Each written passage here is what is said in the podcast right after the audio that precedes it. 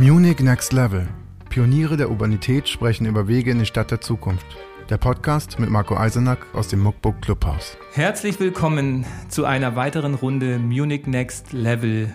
Bei uns im Podcast aus dem Muckbook Clubhaus begrüße ich dich heute in einer Runde mit Christina Frank, unserer Kommunalreferentin, die wir heute hier zu Gast haben. Du wirst sicherlich äh, einiges erfahren über das Kommunalreferat, was du dir noch nicht gedacht hast.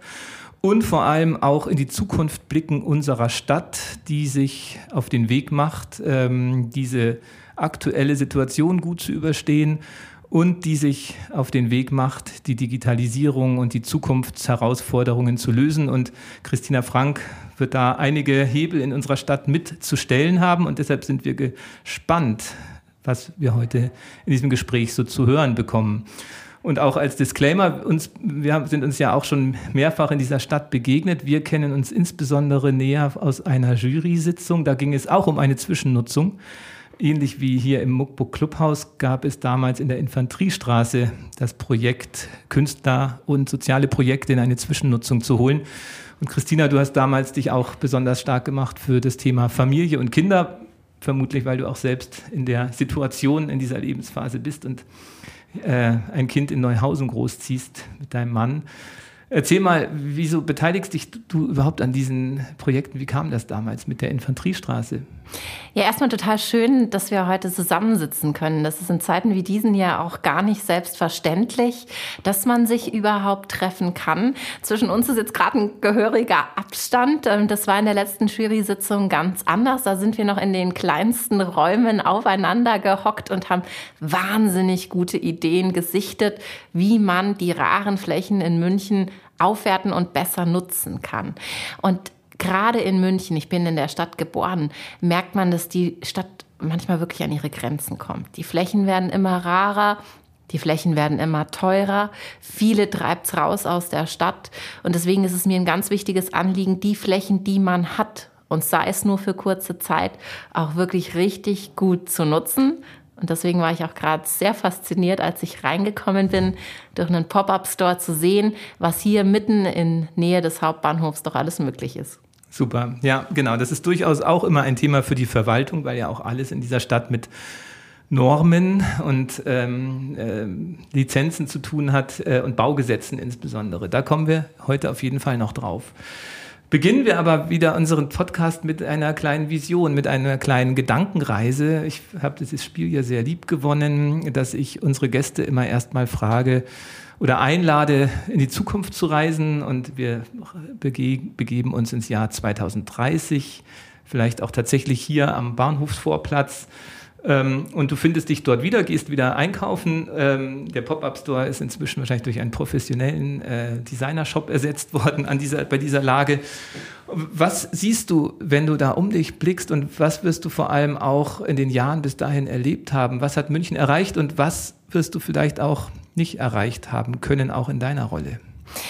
Ja, 2030 mag jetzt vielleicht noch ganz lange hinklingen, zehn Jahre entfernt in Zeiten ähm, der Verwaltung oder der Politik gedacht, ähm, sind das allerdings sehr, sehr kurze Zeiträume. Und jetzt sitzen wir hier gerade gefühlt und auch wenn man aus dem Fenster rausschaut, mitten auf einer Baustelle. Ja. Der Bahnhofsvorplatz wird gerade neu gemacht. Gerade hier mitten in der Stadt tut sich echt einiges. Auch wenn man durch die Stadt geht oder fährt, hat man den Eindruck, eine Baustelle reizt sich an die nächste. Und dabei habe ich schon eine gewisse Sorge, eine gewisse Sorge, dass München sich auch zu sehr aufhübscht ähm, und dass vielleicht viele kleine inhabergeführte Läden auch nicht mehr ihre Zukunft hier haben können. Und das ist eine ganz wichtige Aufgabe, die wir als Stadt wahrzunehmen haben. Ähm, diese Flächen nicht nur für große internationale Ketten vorzusehen, sondern unseren Beitrag zu leisten, wie München unverwechselbar auch bleiben kann. Ich glaube, viele Baustellen werden abgeschlossen sein, weil wir werden noch ganz, ganz viele Baustellen auch zu meistern haben. Da spreche ich die Digitalisierung an. Für mich ist es ein Graus zu sehen, wie die Stadtverwaltung da immer noch Lichtjahre zurück ist. Wir haben einen ganz tollen CIO jetzt bei uns in der Stadt seit einigen Jahren, ein, einen Referenten. Einen neuen IT-Referenten. Genau, einen neuen IT-Referenten der echt viel schon in Bewegung gebracht hat, aber noch viel zu wenig. Und da wünsche ich mir ordentlich mehr Schwung Momentan, wenn Was ich von nicht an, an, ihm liegt wahrscheinlich. Das Thomas. Binnig heißt er. Ähm, und das liegt überhaupt nicht an ihm. Er ist derjenige, der da wirklich Schwung reingebracht hat. Aber wenn man natürlich einen Rückstand aufholen will, dann braucht es auch seine Zeit.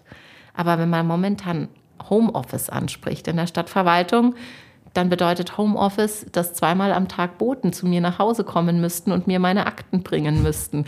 Das ist irgendwie so ein bisschen weit weg von der eigentlichen Definition von papierlosem Arbeiten. Also da ist noch richtig, richtig viel drin, auch für die Münchnerinnen und Münchner. Behördengänge online, nicht mehr ins KVR rennen müssen. Das ist für mich ein echt wichtiger Fakt. Und glaubst du jetzt, dass du das im Jahr 2030 in München erleben kannst? Ich glaube das. Ich glaube da fest dran. Wir haben in Bayern auch eine ganz, ganz tolle Ministerin, die sich um das Thema Digitalisierung kümmert, Judith Gerlach, die da auch viel auf den Weg gebracht hat, auch entsprechende Rahmen gesetzlich ähm, neu gefasst hat. Und auch mit unserem IT-Referenten glaube ich daran. Das ist sicherlich was, was wir gemeistert haben werden. Was aber vielleicht nicht gemeistert sein wird, ist die Frage des Preises.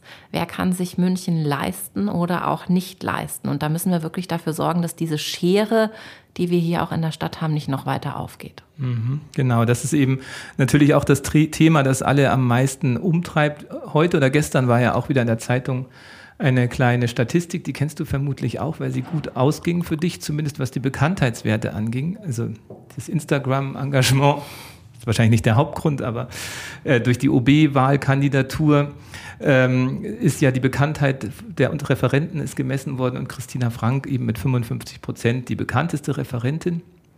Aber es wurde auch gefragt, welche Dinge München gut tut und welche nicht. Und beim Thema Wohnungsbau und Planung, ähm, wo man das Kommunalreferat ja durchaus auch mitverantwortlich machen kann, ähm, war eben die größte Unzufriedenheit. Und das ist vielleicht auch eine ganz simple Frage, aber ich stelle sie einfach mal, wenn wir dich schon mal da haben. Ähm, die, wie, wie können wir denn jetzt bezahlbaren Wohnraum in München schaffen? Ja, das ist so ein Potpourri aus ganz verschiedenen Dingen. Aus meiner Sicht hilft nur eins, bauen, bauen, bauen. Das Angebot ähm, und die Nachfrage ähm, bestimmen sich jeweils gegenseitig. Die Nachfrage ist immens hoch gewesen, zumindest in der Vergangenheit. Die Auswirkungen von Corona werden abzuwarten sein. Und da hat das Angebot hier in München nicht mithalten können. Wir haben noch viele Flächen, die wir nicht ideal genutzt haben. Da spreche ich nicht nur von diesen typischen Parkplätzen, die man natürlich auch deutlich besser nutzen könnte, wenn man zum Beispiel ein Haus auf Stelzen draufbaut. Da spreche ich aber auch von Flächen in der Bayernkaserne, in Freiham, wo große Wohnbauprojekte gerade am Entstehen sind, aber halt noch nicht da sind. Bauen ist ein wahnsinnig wichtiger Faktor. Und wir können auch als Stadt hier unseren Beitrag leisten. Zum Beispiel spreche ich das Modellprojekt 8-Euro-Miete an. Das ist ein wirklich spannendes Projekt in Freiham draußen, wo wir ein Grundstück ausgeschrieben haben und zwar anders, als wir es normalerweise machen als Stadt. Wir haben gefragt, nicht wer kann das meiste Geld an uns bezahlen, sondern wer kann die geringste Miete für seine künftigen Mieterinnen und Mieter anbieten. Und da haben wir einen wirklich guten Mietzins am Ende für die künftigen Nutzer rausbekommen und so das Grundstück vergeben. Das kann durchaus Schule machen. Mhm. Genauso sollten wir an den Genossenschaftsbau denken. Aber das, das, ist doch spannend, dieses 8-Euro-Beispiel, mhm. möchte ich nochmal drauf eingehen. Das ist ja was, äh, seit 20 Jahren bekomme ich ja die Diskussion mit ähm, und man hat ja immer das Gefühl, man kann gar nichts machen. Und dann sieht man ja, es gibt ja doch Möglichkeiten. Dieses 8-Euro-Modell, zum einen jetzt die Frage, wie viele Wohnungen genau werden da jetzt entstehen und, und wer macht es jetzt? Ist das schon vergeben? Mhm. das, ist, das ist vergeben. Ähm, ich darf allerdings nicht sagen, wer es macht, weil das in einer nicht öffentlichen Stadtratsvorlage behandelt worden ist und ich da dem Datenschutz unterliege.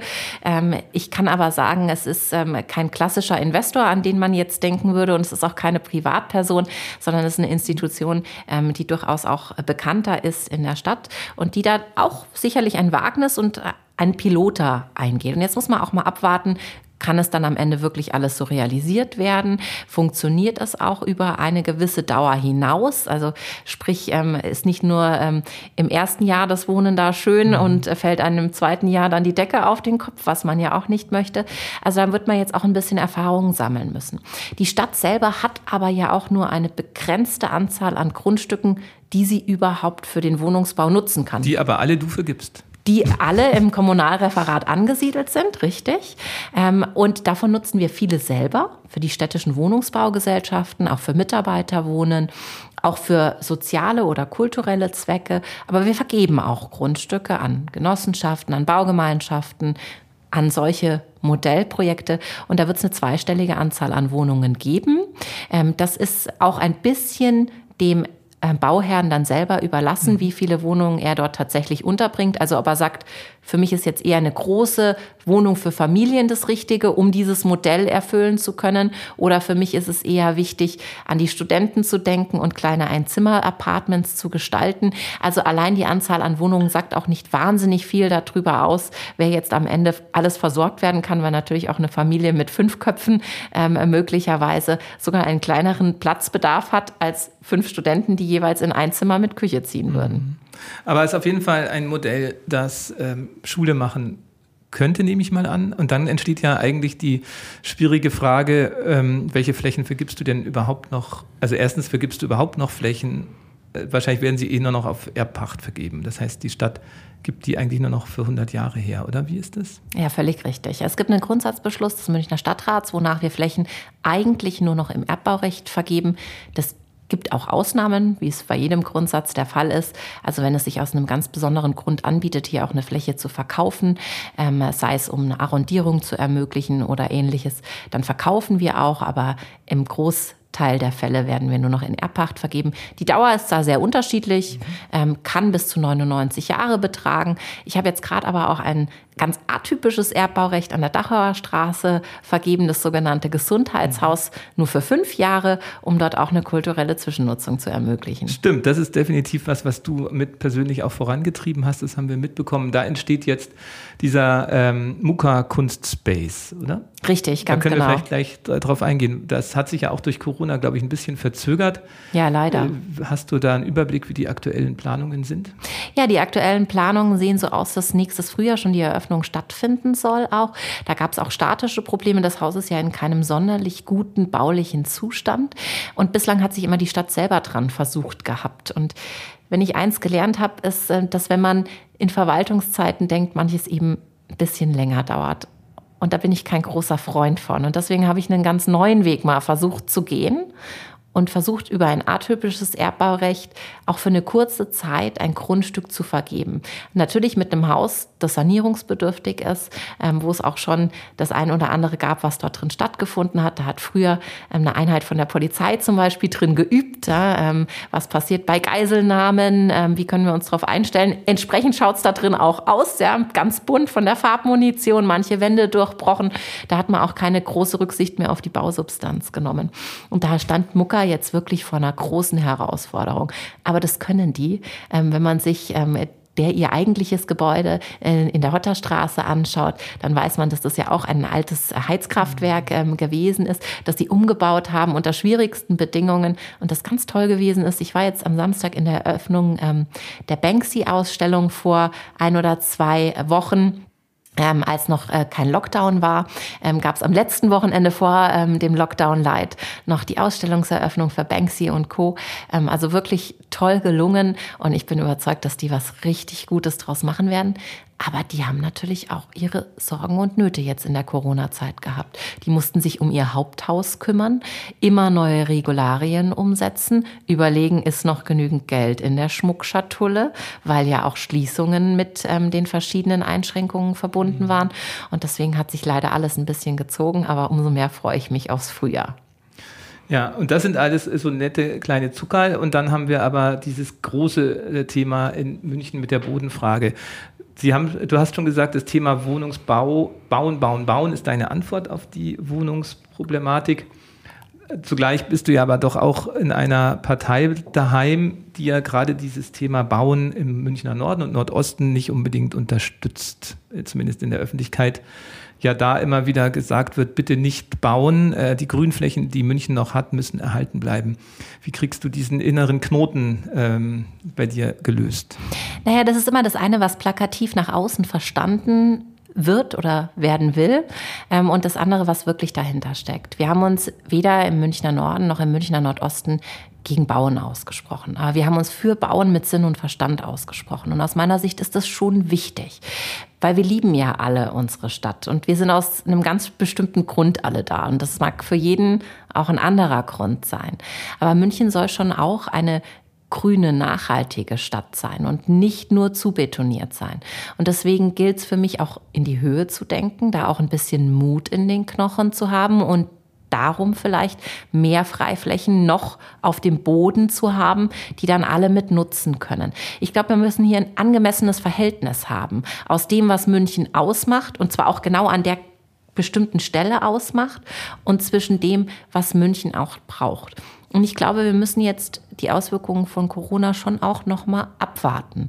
Homeoffice wird ein großer Faktor sein. Wollen wirklich noch so viele Menschen hier wohnen oder wollen sie jetzt vielleicht eher im Umland wohnen, wo man dann schon näher an den Bergen und an den Seen ist und nur noch mhm. virtuell in der Stadt arbeiten? Wird das Implikationen haben auf den Zuzug in unserer Stadt oder wird es möglicherweise ähm, so sein, dass wir uns hier über Zuzug gar keine großen Gedanken mehr machen müssen? Was das glaube ich nicht. Das glaube ich nicht. München ähm, war auch mit Blick in die Vergangenheit immer eine der Städte, die sich am schnellsten aus Krisen auch wieder rausgewunden haben. Wir haben viele, viele große Unternehmen hier, DAX-Unternehmen, viele ähm, wirklich gut funktionierende mittelständische Unternehmen, aber auch die Start-up und die Kreativszene ist hier wirklich eine bunte, auch wenn man München nicht immer damit verbindet. Wir haben gerade in der Stadtverwaltung wirklich viele Aufgaben zu meistern. Das sei angefangen vom Bürgertelefon oder dem Contact Tracing, das wir betreiben, wo wir auch ganz viele Kräfte für abstellen. Aber in jeder Krise liegt auch eine Chance. Digitalisierung habe ich vorhin schon angesprochen. Keiner hat gedacht, dass jetzt doch so viele aus der Stadtverwaltung plötzlich im Homeoffice arbeiten können, wenn auch noch erschwert. Aber immerhin 50 Prozent meiner Mitarbeiterinnen und Mitarbeiter sind momentan im Homeoffice. Jedenfalls diejenigen, die nicht mit der Hand arbeiten wie im AWM. Da ist es sehr schwierig. Der Abfallwirtschaftsbetrieb kann nicht von daheim aus die mhm. Tonnen leeren. Der muss zum anderen nach Hause kommen. Ähm, aber da muss man gerade jetzt auch die entsprechenden Hebel stellen und gerade jetzt sich auch Gedanken über die Zukunft der Stadt machen, weil gerade jetzt brauchen die Münchnerinnen und Münchner nicht nur dieses Novembergrau, diesen Corona-Irrsinn, sondern die brauchen auch einen Silberstreif am Horizont. Wo geht's hin mit unserer Stadt? Wo wollen wir hin? Wofür lohnt es sich zu kämpfen? Warum halten wir das Ganze jetzt aus? Warum halten wir die Ohren steif? Ich glaube, gerade jetzt ist es wichtig, in die Zukunft zu denken, Visionen zu haben. Und eine Möglichkeit, Dinge zu ändern. Absolut, absolut. Jetzt gerade fällt es auch auf fruchtbaren Boden. Ich glaube, man kann verschiedene Diskussionen jetzt durchaus auch anders führen, als man sie in der Vergangenheit geführt hat. Aber ja, man ist jetzt auch eingeschränkter als vorher. Vorher konnte man aus dem vollen Stadtsäckel schöpfen. Jetzt haben wir da mit großen, großen Einschränkungen durchaus zu tun. Mhm. Aber äh, eben als Kommunalreferentin bist du ja auch Chefin sozusagen einer, eine, eines Unternehmens, mittelständischen Unternehmens. Wie viele Mitarbeiter hat das Referat? Wenn man die Eigenbetriebe dazu nimmt, ungefähr 3000. Genau, also Bau, äh, 3000 Mitarbeiter zu managen und dann das Thema Homeoffice zu klären. Jetzt gab es ja schon eben einige US-Unternehmen, die gesagt haben, ihr könnt weiter Homeoffice machen, alles easy. Äh, wie positionierst du dich da als Chefin deiner Mitarbeiter? Als ich angefangen habe vor zwei Jahren, da hieß das Ganze bei uns nicht Homeoffice im Verwaltungsslang, sondern Telearbeit. Das zeigt, glaube ich, schon die Einstellung, die vor zwei Jahren in der Stadtverwaltung noch zum Thema Homeoffice geherrscht hat. Und damals habe ich schon allen meinen Bereichsleitern und auch in allen Personalversammlungen gesagt, dass ich ein großer Fan von Homeoffice bin. Es ist schwieriger zu führen, wenn viele Kolleginnen und Kollegen im Homeoffice sind. Das ist faktisch so. Die sind nicht alle beisammen, sie sind weniger greifbar. Aber für mich als Chefin ist vor allem eins wichtig, dass die Aufgaben gut erledigt werden und dass derjenige, der die Aufgaben erledigt, sie gerne erledigt und in einem guten Umfeld erledigt. Und ich glaube, wenn man beides zusammenbringen kann, dann ist es mir auch relativ egal, ob derjenige von 8 bis 16 Uhr arbeitet oder weil sein Biorhythmus ein anderer ist, ähm, vielleicht ähm, von 14 Uhr angefangen und dann eher eine Nachtschicht einlegt. Das Wichtige ist, dass man greifbar ist für denjenigen, der einen erreichen muss. Ja? Dass man jetzt nicht völlig atypisch arbeitet, wenn gar kein anderer einen mehr greifen kann. Aber ich glaube, das kriegt man alles hin, auch mit den Mitteln der Kommunikation, die man jetzt hat. Man muss ja nicht immer überall anrufen, man kann auch mal eine E-Mail schreiben, ähm, man hat auch Handys und so weiter zur Hand.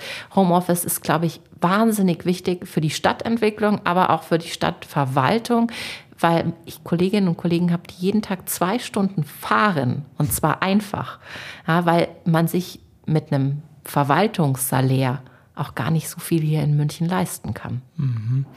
Und, ähm, und die Stadt hat, habe ich gelesen, auch schon Ideen entwickelt, wie sie vielleicht das Thema Büro, äh, neu aufstellen kann durch diese Telearbeit, die ihr jetzt massentauglich gemacht habt.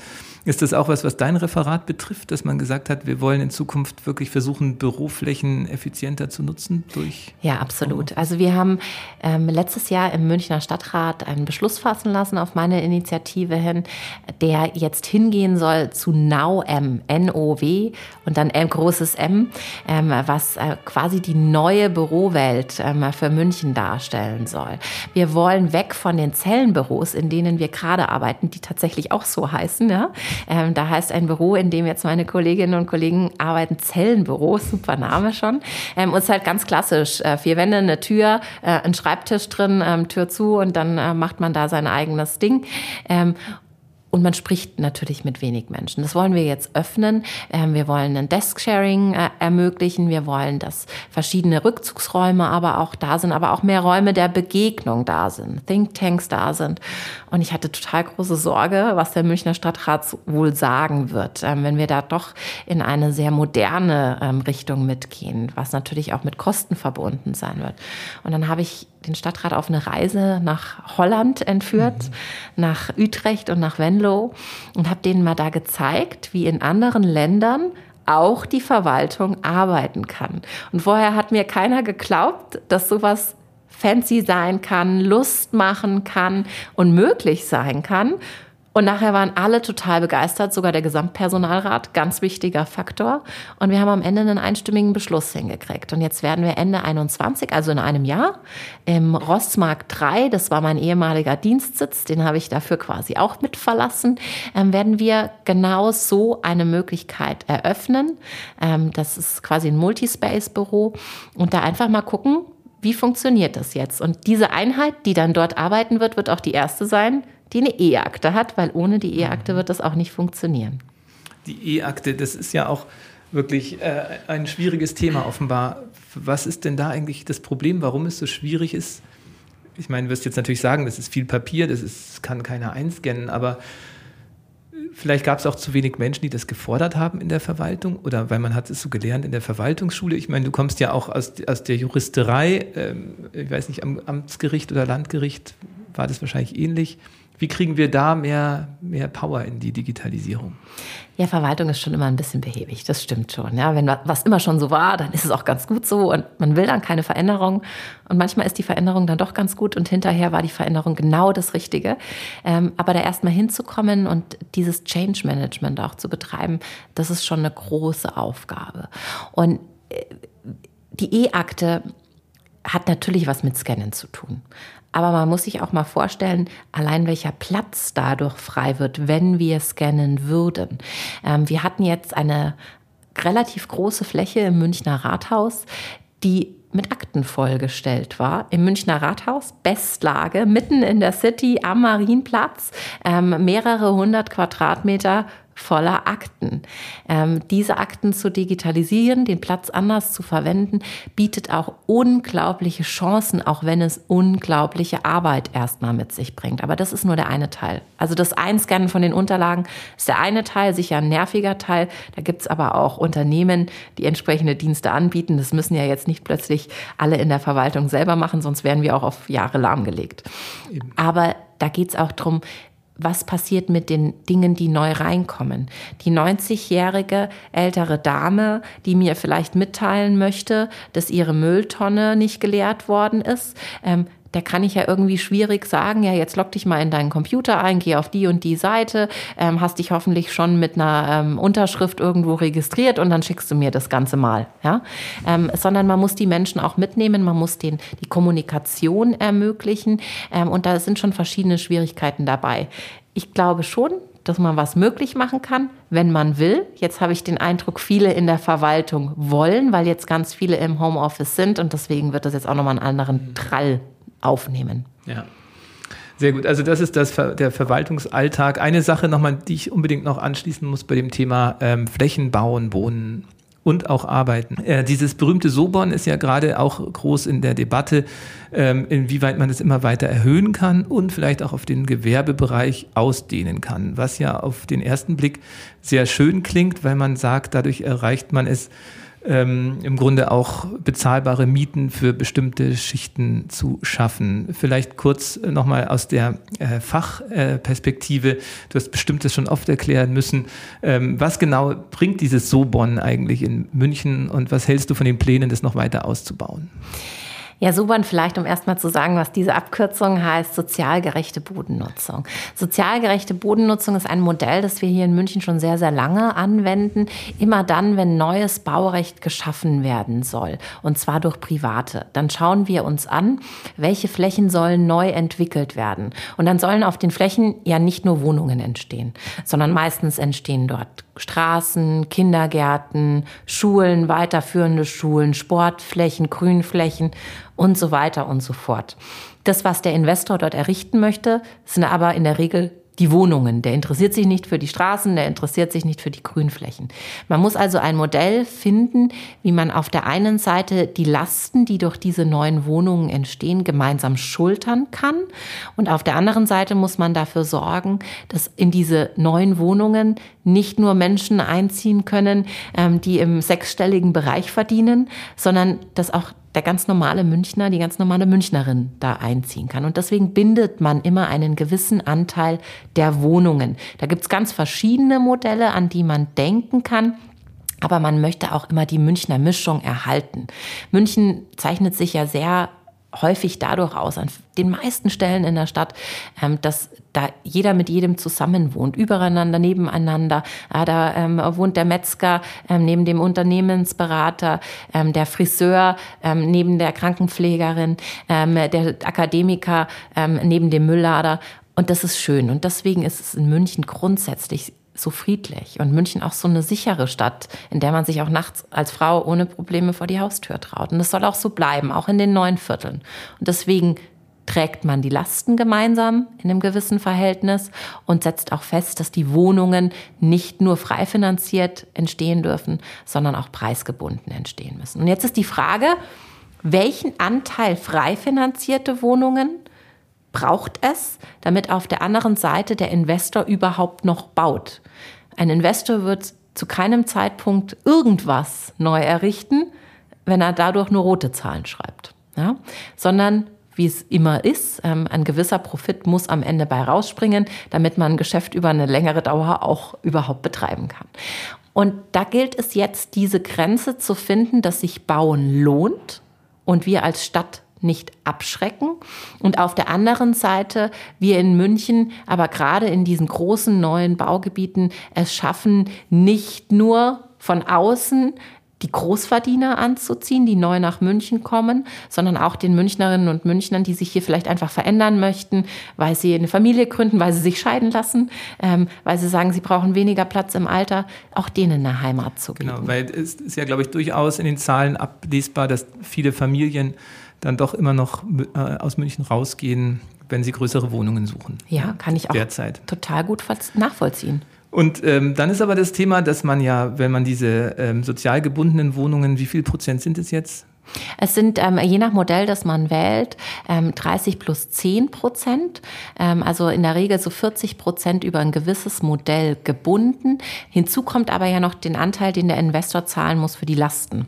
Also er bindet nicht nur eine gewisse Anzahl an Wohnungen, sondern er tritt auch noch einen gewissen Beitrag an die Stadt ab, um damit eben die Straßen zu bauen, die Kindergärten zu bauen und so weiter und so fort. Weil ich mir dann ja dachte, das ist ja auch dann kein Wunder, dass der frei finanzierte Mietwohnungsbau ja dann auch logischerweise nochmal einen zusätzlichen Push bekommt, je mehr geförderter Wohnraum und je mehr Lastenverteilung da stattfindet. Das ist, ist das genau die messbar? spannende, es ja. ist genau die spannende Frage, die du stellst. Das sind eben genau diese Dinge, die man gegeneinander abwägen muss. Ähm, weil auch im frei finanzierten Bereich ähm, man natürlich nicht Preistreiberei von Seiten der Stadt betreiben möchte, ähm, sondern auch da ähm, möchte man natürlich noch eine Wohnung haben, die wenigstens annähernd für jemanden, der gut verdient, bezahlbar ist ähm, und nicht nur noch ähm, letztlich von jemandem bezahlt werden kann, der schon über überdurchschnittlich gut bezahlt wird. Genau dieses Maß gilt es jetzt zu klären. Wie machen wir das?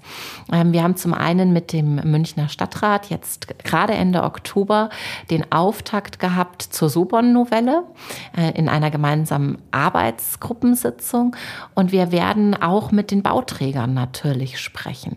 Da geht es darum, was können die sich sich vorstellen, was können die sich leisten, welche Baugebiete wollen die prioritär entwickeln, um auch deren Meinung mit einfließen zu lassen. Dann muss das Ganze auch noch auf rechtssicheren Beinen stehen. Ja, das ist auch noch ein ganz wichtiger Faktor. Das ist übrigens der, um den wir uns im Kommunalreferat hauptsächlich kümmern. Stadtplanung und Stadtentwicklung ist eher eine Aufgabe des Planungsreferats. Ähm, die rechtlichen Themen, die Grundstücksgeschäfte sind dann bei uns im Kommunalreferat angesiedelt. Die städtebaulichen Verträge entwerfen wir zum Beispiel, die wir dann mit den Bauträgern ausverhandeln. Das ist wahrscheinlich dann auch der Grund, warum du als Juristin dort gelandet bist. Möglicherweise. Ich finde es aber auch ein ich, unglaublich spannendes Referat, muss ja, ich gestehen. Ich, ja, genau. Wir kommen nämlich gleich noch auf die ganzen anderen spannenden Themen, die dich äh, wahrscheinlich viel mehr begeistern, als du vorher geahnt hattest, zumindest wenn man deinen Insta-Account folgt und sieht, mit welcher Leidenschaft du in die Markthallen, die äh, AWM-Betriebe und äh, alles da ähm, unterstützt. Aber Genau, also diese städtebaulichen Verträge finde ich ja auch interessant. Ähm, wenn man dich als Mensch erlebt, ähm, bringt man das ja auch nicht unbedingt zusammen, dass du jetzt der bist, der diese hunderten von Seiten langen ähm, Juristerei-Texte da bis ins letzte Detail durchfieseln will, weil du ja schon wirkst wie, wie so eine Macherin. Aber eigentlich ist ja der, der, dein Aufgabenbereich ein ziemlich dröger, trockener ähm, Juristerei-Satzbau. Wenn man den Immobilienbereich anschaut, ist es vermutlich so. Aber ich komme ja jetzt auch aus der Juristerei, wie du völlig richtig gesagt hast. Ich war früher Richterin, ich war früher Staatsanwältin und habe in der Großkanzlei gearbeitet. Und ich komme da auch aus dem Bereich. Ähm, und deswegen finde ich das spannend, auch wenn vielleicht der ein oder andere nicht nachvollziehen kann, dass es spannend ist. Aber wenn man sich Beneidest du Frau Merck manchmal um ihre Position. nee, also ehrlich gesagt, Planungsreferat war ähm, jetzt nichts, ähm, für das ich mich begeistern hätte können. Vielleicht aber auch deswegen, ähm, weil einfach was anderes für mich mehr im Fokus gestanden hat. Ähm, und das, was Kommunalreferat weiß, so nachhaltige Aufgabenbereiche auch hat, die jetzt sich nicht nur in, in ein, eine Richtung bewegen. Also nicht nur mit Immobilien zu tun haben, sondern noch mit viel, viel mehr. Ja, genau. Kommen wir mal zu der Vielfalt. Ähm, bevor wir darauf eingehen, auch nochmal, das Kommunalreferat hat ja lustigerweise erst heute wieder in der Zeitung eine Überschrift bekommen, dass es äh, nicht abgeschafft wird. Das dürfte ich jetzt schon mal freuen. äh, das musst du vielleicht noch kurz erklären. Ähm, was, warum musste jetzt Dieter Reiter sich hinstellen und sagen, das Kommunalreferat bleibt äh, jetzt doch erhalten? Ja, es gab leider im letzten Monat im Münchner Rathaus von den Mehrheitsfraktionen Grün und Rot eine größere Diskussion darüber, ob man das Kommunalreferat in verschiedene Aufgaben untergliedern kann und manche Aufgaben dann an andere Häuser, sprich ans Umweltreferat abgeben kann. Ähm, und da muss ich jetzt auch so ein bisschen einfließen lassen, was wir machen, weil sonst genau, ist es unklar. Ähm, wir haben zum einen den Immobilienbereich, über den wir viel mhm. gesprochen haben. Vorkaufsrechte, städtebauliche Verträge, Grundstücksvorratspolitik. Aber ganz viele andere Betriebe ähm, gehören auch noch zu meinem Haus. Das sind die Markthallen München, zuständig für den Viktualienmarkt, für die Wochen- und Bauernmärkte, ähm, den Elisabethmarkt, Markt am Wiener Platz und Co., aber auch für die Großmarkthalle und damit für die Lebensmittelversorgung in unserer Stadt. Das ist der Abfallwirtschaftsbetrieb, der jeden Tag 60.000 Tonnen leert. Also eine logistische Meisterleistung und ich bin da wirklich immer fasziniert, welch körperlicher Einsatz da auch dabei ist gleichzeitig die Wertstoffhöfe betreibt. Und was ich als eine der Kernaufgaben vom Abfallwirtschaftsbetrieb ansehe, ist nicht nur der Bereich Entsorgung, sondern vor allem auch der Bereich Vermeidung, Aufklärung und Bildung, ja, weil der beste Müll einfach der ist, der gar nicht erst entsteht. Die Forstverwaltung, die München, München hat tatsächlich Wälder, Mhm. Ja, das wissen die wenigsten. Also wir haben nicht nur hier die Parks, für die im Übrigen nicht ich zuständig bin, sondern das Baureferat, sondern wir haben ganz, ganz viele Wälder selber oder die Tochterfirmen, die Stadtwerke zum Beispiel. Das reicht vom Taubenberg Richtung Miesbach runter bis zum Forstkasten, ähm, der dem Sozialreferat zugeordnet also ist. Also auch außerhalb der Landesgrenzen. Ganz, ganz weit außerhalb der Stadtgrenzen gedacht. Wie kommen wir denn eigentlich an die? Wieso haben wir die? Das ist, hat auch wieder unterschiedliche Gründe. Mhm. zum einen Häufig werden verschiedene Grundstücke der Stadt vermacht zu einem bestimmten Zweck. Zum Beispiel der Forstkasten ist Teil einer Stiftung, ist ein Stiftungswald ähm, und bedient mit den Erträgen aus dem Forstkasten ein großes ähm, Altenheim am Luise-Kieselbach-Platz. Ja? Mhm. Ähm, so dass ähm, hier Erträge in einen sozialen Zweck wieder reinfließen. Ähm, den Taubenberg haben die Stadtwerke deswegen, weil dort im Wesentlichen das Münchner Grundwasser ähm, durchfließt. Ähm, da auch dafür gesorgt wird, dass es sauber gehalten wird ähm, und dort ähm, auch teilweise abgeschöpft wird. Also ganz viele verschiedene Nutzfunktionen, aber auch Erholungsfunktionen, um auch sicherzustellen, dass man rausgehen kann, an die Natur gehen kann, frische Luft ähm, äh, tatsächlich auch mal atmen kann, nicht nur hier in der Stadt ist, ähm, sondern auch ein bisschen draußen. Und da ist eine unserer größten Aufgaben der Kampf gegen den Klimawandel ähm, viele, viele Bäume pflanzen, ähm, den Wald nachverjüngen. Ähm, aber da kommen wir vielleicht später noch mal was genau. zu sagen. Die Stadtgüter ist so ähm, ein weiterer wichtiger Bereich. Das ist Landwirtschaft. Wir betreiben Landwirtschaft. Biolandwirtschaft? Fast überall. Ähm, wir haben verschiedene Güter, zehn Güter mhm. ähm, und acht Güter sind auf Öko schon umgestellt. Ähm, zwei weitere möchte ich jetzt umstellen, sodass wir in Zukunft dann nur noch Ökolandwirtschaft betreiben. Da laufen gerade Machbarkeitsstudien dazu, ähm, weil auch die Bodenbeschaffenheit ganz wichtig ist. Wir stellen Flächen für Windräder zur Verfügung. Ähm, wir machen aber auch eins, und das ist das Wichtigste eigentlich bei den Stadtgütern, Grundstücksvorratspolitik. Wir strecken unsere Fühler 50 Kilometer rund um München aus, um Grundstücke neu anzukaufen. Landwirtschaftliche Ackerfläche. Meistens ist es, meistens ist es Ackerfläche, kann aber auch eine Forstfläche sein, kann auch eine ganz anders gelagerte Fläche sein, um was in der Hinterhand zu haben, um hier in München bauen zu können. Wenn wir hier Landwirte innerhalb der Stadtgrenzen haben, dann sind die meistens Landwirt mit Leib und Seele und die wollen Landwirt bleiben.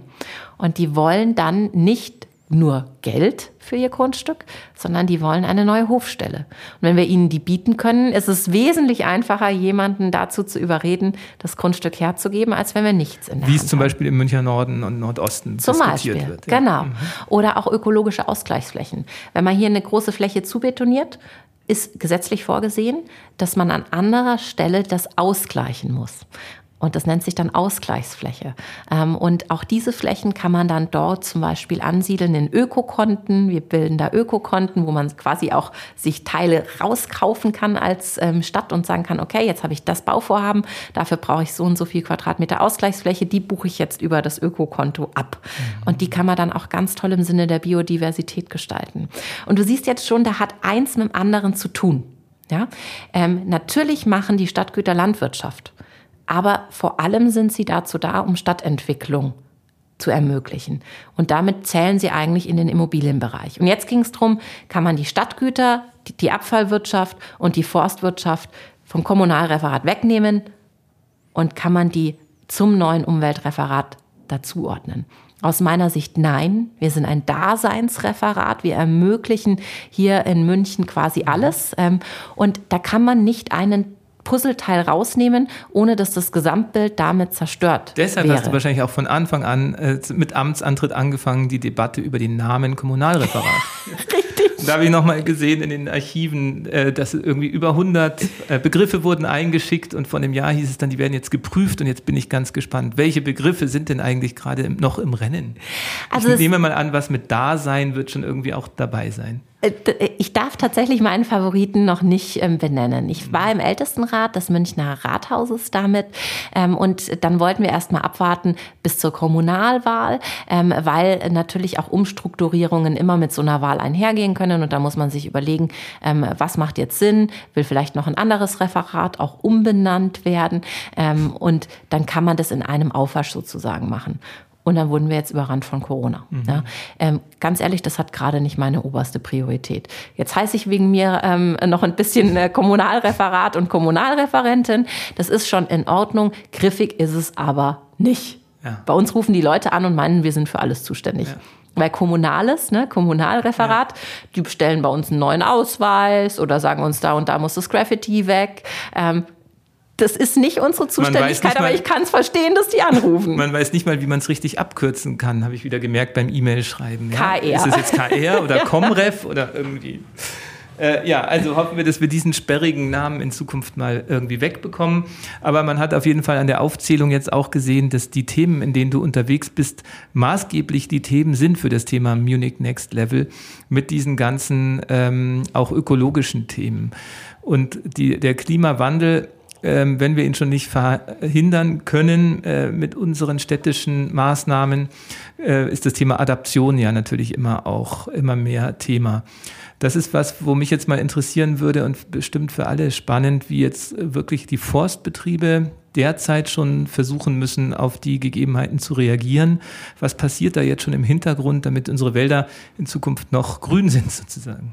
Ja, das ist eine der größten Herausforderungen, die wir hier tatsächlich in der Stadt ähm, zu bewältigen haben. Und ich glaube schon, dass wir hier einen großen Beitrag auch leisten können. Und sei es nur, indem wir als Vorbild vorangehen. Und das gilt sowohl für den Immobilienbereich als zum Beispiel auch für die Forstwirtschaft. So ein Baum, den wir jetzt gerade pflanzen, der braucht 80 ähm, bis 100 Jahre, bis er mal richtig, richtig groß gewachsen ist und bis er dann vielleicht auch mal ans Ende seines Lebens kommt. Also das heißt, wir müssen bei der Forstverwaltung 100 Jahre eigentlich vorausdenken. Und dann müssen wir uns überlegen, was haben wir in 100 Jahren eigentlich für eine Durchschnittstemperatur? Ja? Wie warm ist es denn dann? Ja, welches Klima haben wir denn dann, damit dieser Baum überhaupt noch überleben kann? Und jetzt gerade erleben wir in unseren Wäldern hauptsächlich die Fichte. Das ist so der klassische Baum, äh, wenn man sich umschaut in den Wäldern, egal ob in den Staatswäldern, in den städtischen Wäldern, in privaten Wäldern, ist es hauptsächlich die Fichte.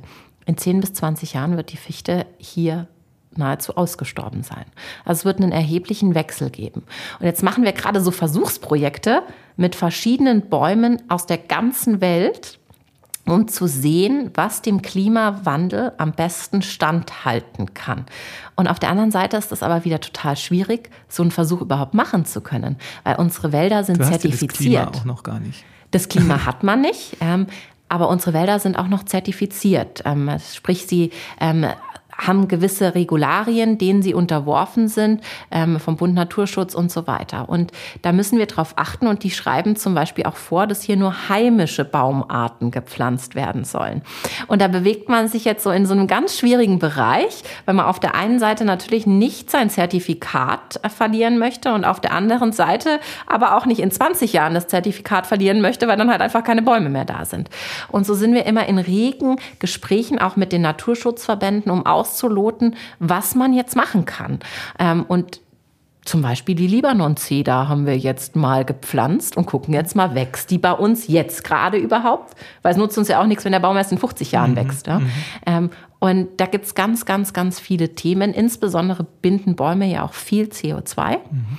Und deswegen ist es mir auch wichtig, sehr, sehr viele Bäume zu pflanzen jedes Jahr. Der Stadtrat hat mir Anfang des Jahres mitgegeben, ähm, in den kommenden fünf Jahren, also ab 2021 pro Jahr 100.000 Bäume zu pflanzen. Das war eine, Vor eine Anregung von mir, so dass wir in den nächsten fünf Jahren dann 500.000 Bäume pflanzen. Und das wird dann die Libanon-Zeder sein? Nein, nicht nur. Ja. Das ist äh, tatsächlich eine sehr eingegrenzte Fläche, auf der wir das überhaupt mhm. nur machen dürfen, um dieses Zertifikat nicht zu verlieren.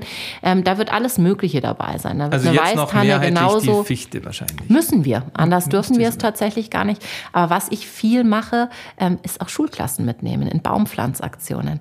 Oder jetzt dann auch in, es gibt so Pakete für ähm, Familien, die ein Neugeborenes bekommen haben. Ähm, da schickt die Stadt immer ein kleines Willkommenspaket für jeden neuen Münchner und jede neue Münchnerin. Und da wird in Zukunft auch Baumsamen dabei sein, um einfach auch nochmal darauf hinzuweisen von meiner Seite, wie wichtig das doch ist, dass wir auch im Einklang mit der Natur sind. Und der übliche Münchner hat jetzt nicht zwingend einen Garten, ja, weil häufig wohnt man halt doch in einer Etagenwohnung. Der ist dann auch herzlich eingeladen, zu zwei jährlichen Pflanzaktionen zu uns zu kommen und da seinen höchstpersönlichen Baum einzupflanzen. Also da sieht man das Riesenengagement und dann aber auch gerade beim Thema Plastikmüll ähm, spürt man, da ist auf jeden Fall mehr als nur die Pflichterfüllung dahinter. Ähm, trotzdem haben wir gerade wieder beim Thema Plastikmüll dieses verheerende Ergebnis bekommen, dass in München eben ähm, nur 20 Prozent, glaube ich, der abgelieferten Plastik ähm, wirklich recycelt werden. Da war dieses berühmte Stadtratshearing, das, glaube ich, viele sehr erschreckt hat. Äh, vielleicht nochmal dieses Dilemma mit dem Plastikmüll, das fällt ja auch eigentlich direkt in deinen Aufgabenbereich. Wieso sind wir da noch nicht weiter und wo willst du da hin? Das ist ein bisschen kompliziert zu erklären. Ähm, die Zahl, die du genannt hast, fast 20 Prozent ist richtig, 18 Prozent ähm, von Plastikverpackungsmüll ähm, können nur recycelt werden. Das ist aber nicht München bezogen, sondern das ist deutschlandweit bezogen, vermutlich noch weit darüber hinaus. Also jeder Recycler von Plastikverpackung kann nur aus 18 Prozent tatsächlich neues Plastik wiederherstellen. Also Fünftel des Plastikverpackungsmülls kann nur ähm, wiederverwendet werden in dem Sinne, den man jetzt meint. Ein großer Teil wird thermisch verwertet. Auch okay, wird Strom erzeugt, wird Wärme erzeugt, ähm, aber letztlich ist thermische Verwertung natürlich Verbrennung. Das ist aber nichts Münchenspezifisches. Mhm. Ähm, das ist aber für mich einer der Gründe, warum ich derzeit davon absehen möchte, eine gelbe Tonne einzuführen, weil eben nur so wenig Output da ist. Und die Menschen ja? sonst das Gefühl haben, äh, das Ganz wird genau. ja wieder verwertet. Ähm, und da, da, generiert man zum einen ein falsches Gefühl. Es gibt noch diverseste andere Gründe gegen ähm, die gelbe Tonne. Ich könnte den Münchnerinnen und Münchnern nicht ersparen, zur Wertstoffinsel zu gehen, weil die Glasentsorgung findet halt trotzdem an der Wertstoffinsel dann statt. Also das heißt, dieser lästige Gang kann nicht entfallen, selbst wenn die gelbe Tonne vor der Haustür steht. Momentan ähm, haben wir 950 Wertstoffinseln, aber ähm, weit über 100.000 Anlaufpunkte, wo Mülltonnen am Haus stehen. Das heißt, es müssten zusätzliche Diesel-LKWs durch die Stadt fahren, die übrigens nicht der AWM fahren könnte, sondern ähm, das machen bet private Betreiberfirmen, Remondes und Wittmann hier in München. Ähm, wir hätten also deutlich mehr Verkehr in München, ähm, der jetzt momentan auch nicht gerade wahnsinnig ähm, gut noch ist mit Diesel vielleicht in der Zukunft anders. Ähm, es gibt aber auch äh, für mich weitere wichtige Gründe, wie zum Beispiel, dass der Müll, der ähm, eingeschmissen wird in den Container an der Wertstoffinsel, deutlich sortenreiner ist. Also die Qualität des Mülls, Müll hat auch eine mhm. Qualität, ja, ist deutlich höher, weil derjenige, der am Container einschmeißt, wesentlich besser trennt. Viele Kommunen erleben, dass die gelbe Tonne mit viel anderem belastet ist. Da steckt viel anderes drin, was nicht in eine gelbe Tonne gehört, weil man sich dann möglicherweise eine Leerung der schwarzen Tonne, für die man bezahlen muss, spart. Ähm, und so gibt's ähm, da ganz, ganz große Diskrepanzen. Und ich versuche auch die ganze Zeit auf den Grund zu gehen, was die wirkliche Zahl die wirkliche Prozentzahl an Recycling wirklich ist, weil 18 Prozent sagen uns zwar manche Studien, aber die privaten Betreiber sagen es uns gar nicht. Ich habe sogar schon beim Ministerium ähm, angefragt, um die genauen Zahlen zu bekommen ähm, und auch die haben sie uns bislang nicht weitergegeben. Und solange diese Faktoren alle so sind, glaube ich, dass die Zeit noch nicht reif ist in München für eine gelbe Tonne. Mag sich alles ändern? Aber momentan, glaube ich, sprechen die Faktoren noch dagegen. Und deswegen müssen wir uns gerade auch in Corona-Zeiten drüber Gedanken machen, was wir einkaufen, wie wir einkaufen, was wir liefern lassen, was da drin ist an Verpackungsmaterial und uns echt auch selber an die eigene Nase fassen. Weil, wie ich vorhin schon gesagt habe, der beste Müll ist der, der gar nicht erst entsteht. Und jeden Tag gibt es 190.000 Coffee-to-go-Becher in München. Im Jahr 2000 Tonnen nur Einweggeschirr. Ja? Ähm, ich glaube, da kann man echt noch einiges besser machen. Aber da muss man auch seinen inneren Schweinehund ein bisschen überwinden. Ja, ja, also auf jeden Fall noch Zeit für ein paar Kampagnen, die ihr da mhm. äh, machen könnt mit dem Müll. Jetzt ist die Zeit schon wieder fast rum. Eine wichtige Thematik für die Zukunft wäre aber wirklich noch diese spannende Entwicklung der Markthallen wo du ja plötzlich auch sowohl über die Markthallen als Betreiber der Markthallen sozusagen aber auch mit den Grundstücksthemen äh, mithelfen kannst, ein, ein Quartier entstehen zu lassen, das viele vielleicht noch nicht so ganz auf dem Schirm haben. Wir kennen jetzt alle die alte Utting, haben mitbekommen, dass am Viehhof irgendwie das Volkstheater entsteht. Aber wenn man eben weitergeht, äh, wo die bisher abgeschirmten Markthallen sich befinden, ähm, da haben wir ja vielleicht eben in 20, 30 Jahren äh, wieder ein neues Level von München erreicht. Wie sieht das denn im besten Fall aus? Ja, das Großmarktareal ist ein wirklich unglaublich spannendes Areal, auf dem vieles angesiedelt ist. Der Großmarkt, ähm, wo jeden Tag ganz viele Lebensmittel umgeschlagen werden, wo die Restaurants ähm, einkaufen gehen morgens, wo unsere Märkte beliefert werden und wo auch die Frische und die Vitamine letztlich herkommen. Wo aber aus meiner Sicht wahnsinniges Potenzial besteht. Weil momentan ist ja kein Mensch auf dem Großmarktgelände, außer diejenigen, die es betrifft. Klar, warum auch, ja.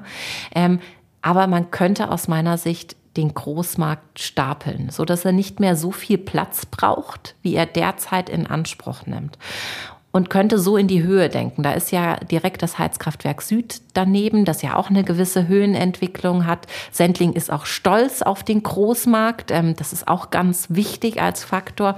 Und da sollte man meines Erachtens in die Höhe denken. Ich habe es vorhin schon gesagt. Ja. Bauen ist wichtig, aber vielleicht nicht unbedingt in der gewohnten Struktur. Warum stellen wir also nicht den Großmarkt aufeinander in mehreren Etagen und setzen obendrauf noch Bürogebäude oder auch nutzbare Dachflächen? Und einer der großen Mieter am Großmarkt hat gesagt, findet er auch eine gute Idee. Und gemeinsam haben wir jetzt das Neubauprojekt Großmarkt ins Leben gerufen und beschäftigen uns damit, wie wir dadurch, dass wir den Großmarkt stapeln, modernisieren und in eine etwas andere Ecke des Areals packen, konzentrieren, eine riesige Fläche freimachen können für Wohnraum, für Grünfläche, ähm, vielleicht auch für ähm, einen näheren Zugang gefühlt zur Isar, weil wenn man jetzt auf der anderen Seite ähm, des Großmarktes wohnt, dann kann man fast gar nicht glauben, dass die Isar ja fast daneben fließt, weil man eigentlich nicht drüber gehen kann. Ähm, und da bietet das wirklich unglaubliches Potenzial und es ist eine der letzten großen Flächen mit Viehhof, Schlachthof und Großmarkt, die wir hier wirklich innerstädtisch haben innerhalb des Mittleren Rings, die man noch gut entwickeln kann. Und mit wunderschönen denkmalgeschützten Hallen. Ja. Die wahrscheinlich dann auch kulturellen oder gewerblichen Nutzungen zugeführt werden können. Absolut. Ich glaube, da sind auch Jutier und Tonnenhalle jetzt in Neuhausen ein Beispiel, wo man erstmal ausprobieren kann, was da alles möglich ist und dann kann man da entsprechendes nachmachen. Also spannende Aufgaben hat sie auf jeden Fall, die Christina Frank. Und da sind wir nämlich auch schon bei der Frage, die wir ja auch jedes Mal stellen, ähm, bei diesen vielen Aufgaben und Herausforderungen ähm, sind ja auch wirklich viele Level zu erreichen. Und wenn man jetzt dich mal fragen würde, welche Superpower würdest du dir denn, äh, wenn das jetzt ein Computerspiel wäre, aussuchen, um in den nächsten Level in deinem persönlichen Spiel, in deinem Münchenspiel zu kommen? Was bräuchtest du am dringendsten, um voranzukommen? Vorankommen trifft es da wahrscheinlich schon relativ gut. Ich glaube, Beamen wäre echt gut. ähm, diese komplette Mobilitätsdebatte, die wir hier führen, ist der Autofahrer der Gute oder der Böse? Ist der Radlfahrer der Gute oder der Böse? Muss man zu Fuß gehen oder ÖPNV fahren? Das würde alles entfallen und wir könnten uns wahnsinnig viele Flächen sparen, um da andere Dinge drauf zu machen. Ich glaube, Beamen wäre echt gut. Was aber, glaube ich, auch echt gut wäre, wenn man so einen Tag sich mal in jemand anderen reinversetzen könnte und dessen Leben leben könnte. Weil so eine andere Perspektive einzunehmen, ist vielleicht manchmal gar nicht schlecht, um auch eine funktionierende Stadtgesellschaft zu haben. Das klingt spannend, ja. Äh, das Beamen ist natürlich wirklich eine Idee, an der man arbeiten sollte. Wie viele Flächen wir da Sag hätten. mir, wenn du Keine weißt, Parkplätze mehr. Wir haben ein paar Startups im Haus, ich frage die mal. Ähm, und genau, und jetzt äh, auch immer eine spannende Frage, die wir dann auch nochmal in die Show Notes schreiben. Ähm, bisschen Inspiration und äh, quasi kollektive Bildung wollen wir ja auch hier fördern fragen wir dich natürlich auch noch nach so ein paar Buchtipps oder Literaturtipps oder Podcasts, die du vielleicht hast, um dieses Thema, was dich umtreibt, irgendwie äh, zukunftsfähige Entwicklung einer Stadt wie München voranzubringen. Hast du da auch ein paar Tipps? Ich mag ähm, New York unglaublich gerne. Es ist eine meiner Lieblingsstädte auf der Welt. Und New York hat mit sehr ähnlichen Herausforderungen an vielen Stellen zu kämpfen. Also wenn man jetzt speziell Manhattan anschaut, wie wir es hier in München auch haben. Und da gibt es ein super Buch, das heißt von New York lernen, ähm, wo viele Anreize drin beschrieben sind, die in München teilweise auch schon an der einen oder anderen Stelle vielleicht im Kleinen umgesetzt werden, aber viele Dinge, wo München sich auch noch eine Scheibe von abschneiden kann. Da geht es zum Beispiel darum, dass New York Baurecht in innerstädtischen Lagen nur dann ausweist, wenn gleichzeitig Erdgeschoss, äh, auf Erdgeschosshöhe auch eine Fläche für die Allgemeinheit entsteht. Und deswegen hat New York auch viele so ganz kleine Gärten, ähm, weil dieser Teil vom Investor dazu genutzt wird, diese Fläche auszuweisen. Und da sind viele, viele gute Ideen drin, vom Weinbau auf dem Dach angefangen oder dem Open-Air-Kino auf dem Dach ähm, bis hin zu eben solchen ebenerdigen Flächen ähm, und das Baurecht, das nur dann auch gewährt wird, wenn man so eine Fläche schafft. Und das finde ich unglaublich spannend, jetzt nicht nur für den Städteplaner oder den Immobilienmanager, sondern einfach um mal zu sehen, was auch geht, wenn man sich traut. Super, super Tipp, verlinken wir auf jeden Fall. Vielen Dank. Christina, also nochmal danke, dass du da warst. Ähm, es war auch insgesamt sicher spannend, alle nochmal zu hören, was du jetzt so treibst, nachdem dich viele kennen aus deiner Kandidatur für den OB-Wahlkampf, wo ich dir ja nochmal gratulieren möchte, dass du es bis in die Stichwahl geschafft hast. Danke. Das war ja wirklich in diesen Zeiten äh, als Erfolg zu werten. Und ähm, genau, wir danken auch Dieter Reiter, dass er das Referat bestehen lässt. Und wir sind äh, gespannt, wie es in Zukunft heißen wird. Und danke, dass du da warst. Bis ganz bald. Ich sage ganz herzlichen Dank und bleibt alle gesund. Das war ein neuer Impuls vom Munich Next Level. Wir sagen danke fürs Zuhören und hoffen, dass du für dich persönlich etwas mitgenommen hast. Der Podcast wird kuratiert vom Munich Next Level, dem Think Tank und Innovationsnetzwerk des Stadtmagazins Muckbook. Wenn du mitwirken möchtest oder mehr über das Projekt erfahren willst, findest du alle Infos im Web unter hookbook.de.